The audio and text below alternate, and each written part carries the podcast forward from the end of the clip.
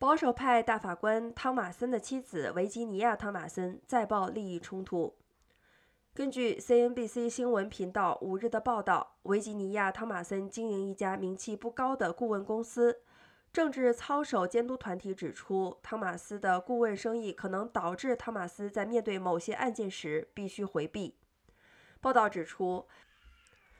根据生意往来记录、税务报表、联邦选举委员会登记及个人财报等多种资料的对比，加上知情人物访问发现。自由咨询顾问公司客户包括维吉尼亚保守派人士，但是否有未曝光的客户名单以及客户背景是否与某些高院正在审理的案件有关，则有待理清。